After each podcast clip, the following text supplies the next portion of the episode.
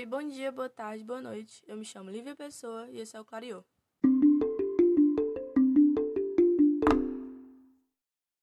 Então, hoje a gente vai falar sobre o Pantanal, em específico suas queimadas, quem está as causando, por que, que elas estão acontecendo e, principalmente, quais serão as consequências imediatas e a longo prazo que elas trarão. A princípio, eu quero explicar para vocês qual a importância do Pantanal, como que esse bioma funciona e quais são suas características. O Pantanal está localizado na região centro-oeste do Brasil, agrupando os estados Mato Grosso e Mato Grosso do Sul, além de participar de outros países como Paraguai e a Bolívia. De seus 187 mil hectares, 140 são brasileiros. Além de ser considerada a maior planície alagável do mundo, o Pantanal também é reconhecido por sua enorme biodiversidade, sendo berço de diversos animais, incluindo vários em extinção, como a onça-pintada e arara azul. Por esses fatores, a Unesco declarou sendo um patrimônio natural mundial. Bom, o seu clima é um clima tropical continental, ou seja, altas temperaturas e grandes quantidades de chuva. Por conta disso, o ano no território pantaneiro é dividido em dois momentos. O primeiro vai de outubro até março, que é o verão quente e úmido, ou seja, muita chuva. O segundo vai de abril até setembro, que é o inverno frio e seco, ou seja, período de estiagem. Consequentemente, muitos dos rios afluentes do rio Paraguai, que é o rio que deságua no Pantanal, são rios intermitentes. O que, é que são intermitentes? Ou seja, que eles secam na seca e enchem na cheia fazendo com que aqueles animais e aquela vegetação tenha que se adaptar constantemente às circunstâncias que são dadas a eles. Agora, vamos relacionar esses dados e essas informações ao momento atual em que estamos vivendo. Como se sabe, ao se localizar no centro-oeste, o Pantanal não possui saída para o mar, fazendo com que o seu clima seja afetado diretamente pelas massas de ar vindas do Atlântico e da floresta amazônica. Assim, essas massas de ar repletas de água são chamadas de rios voadores. E o que, é que isso tem a ver não só com o Pantanal, mas com as queimadas de uma forma geral? Bom, esses rios voadores são famosos justamente por conta da floresta amazônica. Porque muita gente fala que a floresta amazônica é o pulmão do mundo. Isso não é verdade. O pulmão do mundo, na verdade, são as algas marítimas. Mas isso não vem ao caso. A Amazônia possui uma grande quantidade de vegetação e de biomassa, fazendo com que, ao realizar o processo de evapotranspiração, suas nuvens de chuva são rapidamente utilizadas por ela, sobrando uma pequena parcela para ser direcionada para outras regiões, uma delas o Pantanal. Então, ao serem realizadas essas queimadas, o desmatamento, a retirada dessa vegetação natural faz com que também diminua a quantidade de nuvens de chuva, que por sua vez conseguem suprir a, aquela região, mas que acabam não tendo a capacidade de levar a quantidade de água necessária para os outros biomas do país. E por isso que eu quis explicar para vocês, eu quis contextualizar mesmo de uma maneira bem detalhada, porque esse assunto ele não é baseado em senso comum, ele não é baseado em notícias soltas. Ele é importante ser entendido da raiz, porque esse bioma, ele é, ele é de uma importância, o Pantanal ele é de uma importância tão grande e isso não são, não são características de episódios soltos. Não começou a acontecer em 2020, nem em 2019, nem em 2018. Tem de muito tempo. Só que esse ano houve uma piora porque foi configurado por uma, por uma junção de fatores em que a gente vai abordar agora. Mas eu quis, eu só quero abrir esse espaço para falar que sim, teve um momento aula no começo, porque esses episódios não são independentes, não são episódios avulsos é, esses eventos acontecem em conjunto. Então eu quis que vocês percebessem isso. E com o aumento de cerca de 28% das queimadas na Amazônia em comparação com o ano passado, é claro que isso ia ter uma resposta direta do Pantanal. Porque o meio ambiente é isso, é um grande organismo, um afeta o outro de maneira contínua. Sendo assim, de acordo com o INPE, o número de queimadas no Pantanal aumentou cerca de 210% em comparação com o ano de 2019. O que, que isso quer dizer? que ano passado, de janeiro a agosto, o número de focos de incêndio era cerca de 4.600. Esse ano, de janeiro a agosto, o número passou de 14 mil focos de incêndio. E aí resta a dúvida: quem são os culpados por essas queimadas? Existem queimadas naturais? Tudo é culpa do agronegócio? Agora eu vou explicar para vocês mais ou menos o que, que acontece. Bom, essas queimadas, de acordo com o Instituto de Pesquisa e Estatística, o INPE, elas são todas relacionadas com uma ação antrópica. Isso quer dizer o quê? Que de maneira direta ou indiretamente é culpa da gente, é culpa do homem. Assim, essas queimadas podem ser divididas de três maneiras. A primeira, o clima seco. Com a baixa quantidade de chuvas e, consequentemente, a pouca umidade, fez com que fosse mais rápido e fácil que o fogo se espalhasse. Segundo, os focos de incêndio acidentais, que acontecem normalmente nas reservas indígenas ou pelos próprios produtores pequenos. Terceiro, o agronegócio. Além das queimadas servirem para limpar o pasto, adubar e preparar o solo, ela também é a prática mais barata para que se aconteça, o que visa um custo-benefício melhor para os grandes proprietários de terra. E graças à junção desses três tipos de queimada, cerca de 15% da vegetação natural do Pantanal foi devastada. Um dado que é bastante triste porque até 2018 o Pantanal era o bioma mais preservado do Brasil. Também é importante ressaltar que o avanço dessa fronteira agrícola não é recente, na verdade ela acontece desde a década de 80. O que vem mudando nesses últimos anos é esse aumento massivo, esse aumento crescente e que fica cada vez mais preocupante para os ambientalistas. Porque a presença dessa atividade econômica na, na região pantaneira e no próprio Brasil é imutável.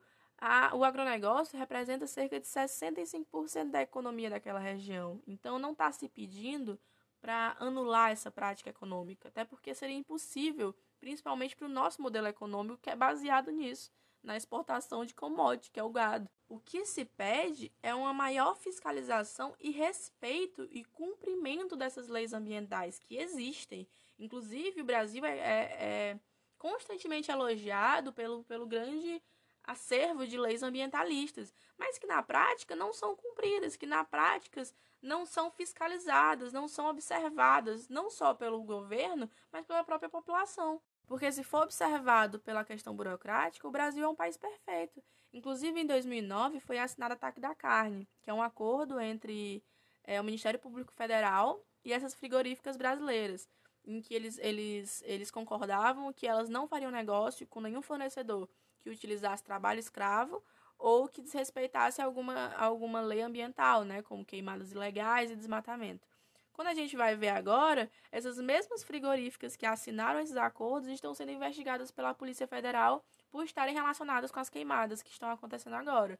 Por quê? Porque elas driblam o sistema com a falta de fiscalização e com a própria corrupção, com a própria corrupção interna em que elas utilizam de, de fornecedores indiretos para poder repassar essa carne que foi conseguida ilegal, né? O gado que foi conseguido de maneira ilegal.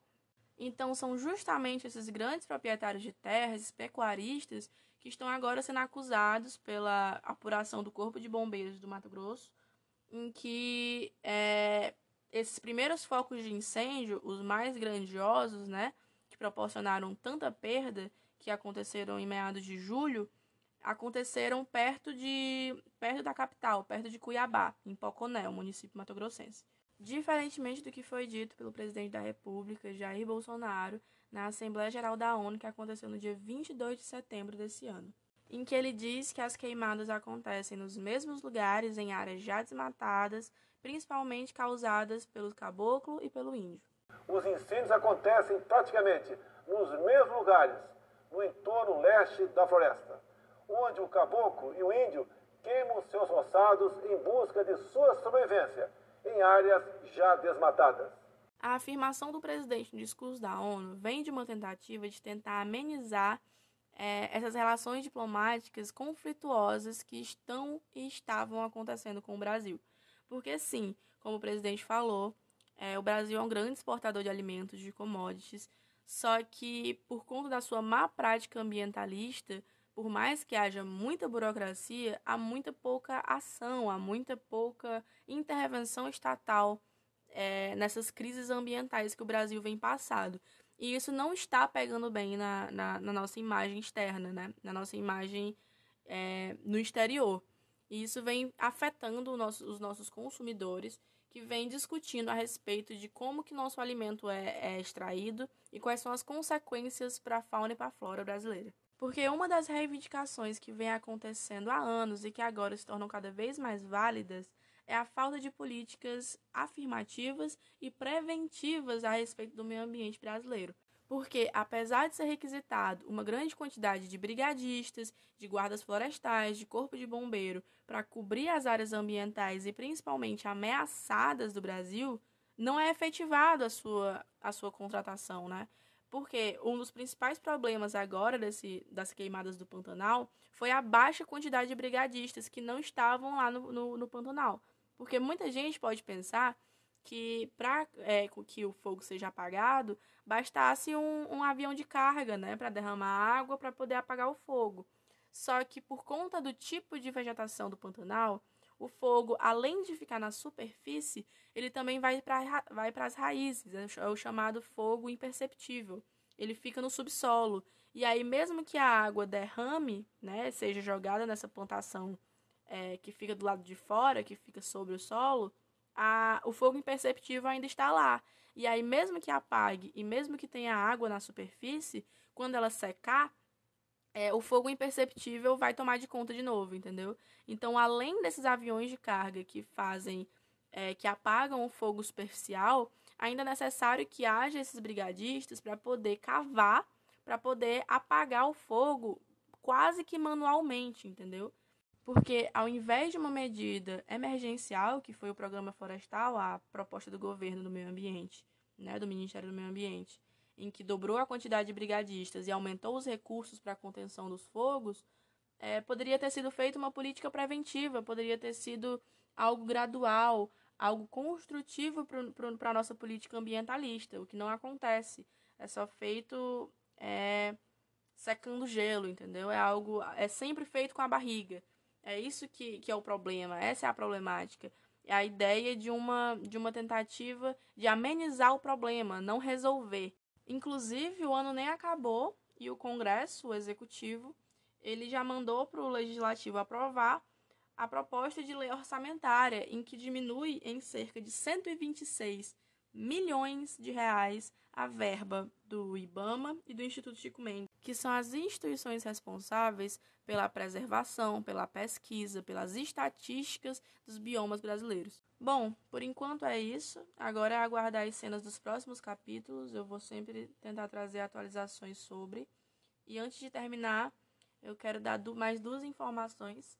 A primeira é muito triste, que é uma, uma péssima notícia que o Parque Estadual Recanto das Águas, onde há a maior concentração de onças pintadas do mundo, é uma área de preservação, né, de reabilitação e preservação, porque, como eu falei no início, a onça pintada é, está ameaçada à extinção.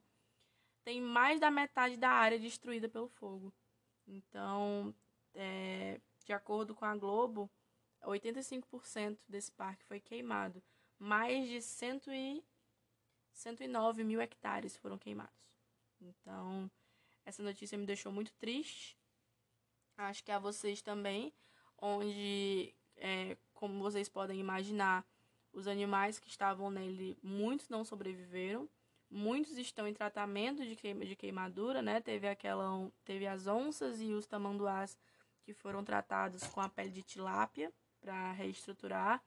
Teve outras que foram tratadas com células tronco mas ainda assim a reabilitação vai ser longa. Não se sabe quando que vai poder ser reinserido no seu habitat natural, que é o Pantanal, porque não se sabe quando que ele vai ser reabilitado também. Então é particularmente essa notícia é bem triste. A segunda informação é, caso vocês queiram continuar acompanhando o que está acontecendo no Pantanal em tempo real, se atualizando constantemente, eu sugiro que vocês sigam a conta no Instagram ou entrem no site o SOS Pantanal, que vocês podem também doar alguma quantia, mas caso não, só se informar é importante.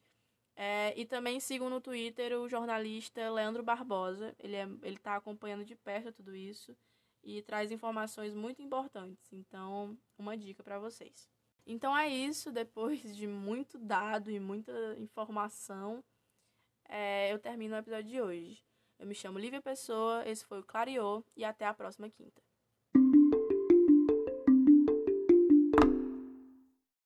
Esse podcast conteve informações do Governo Federal, Ministério do Meio Ambiente, INPE, UOL, Globo, Correio Brasiliense, SOS Pontonal e Rádio Conte Cuiabá.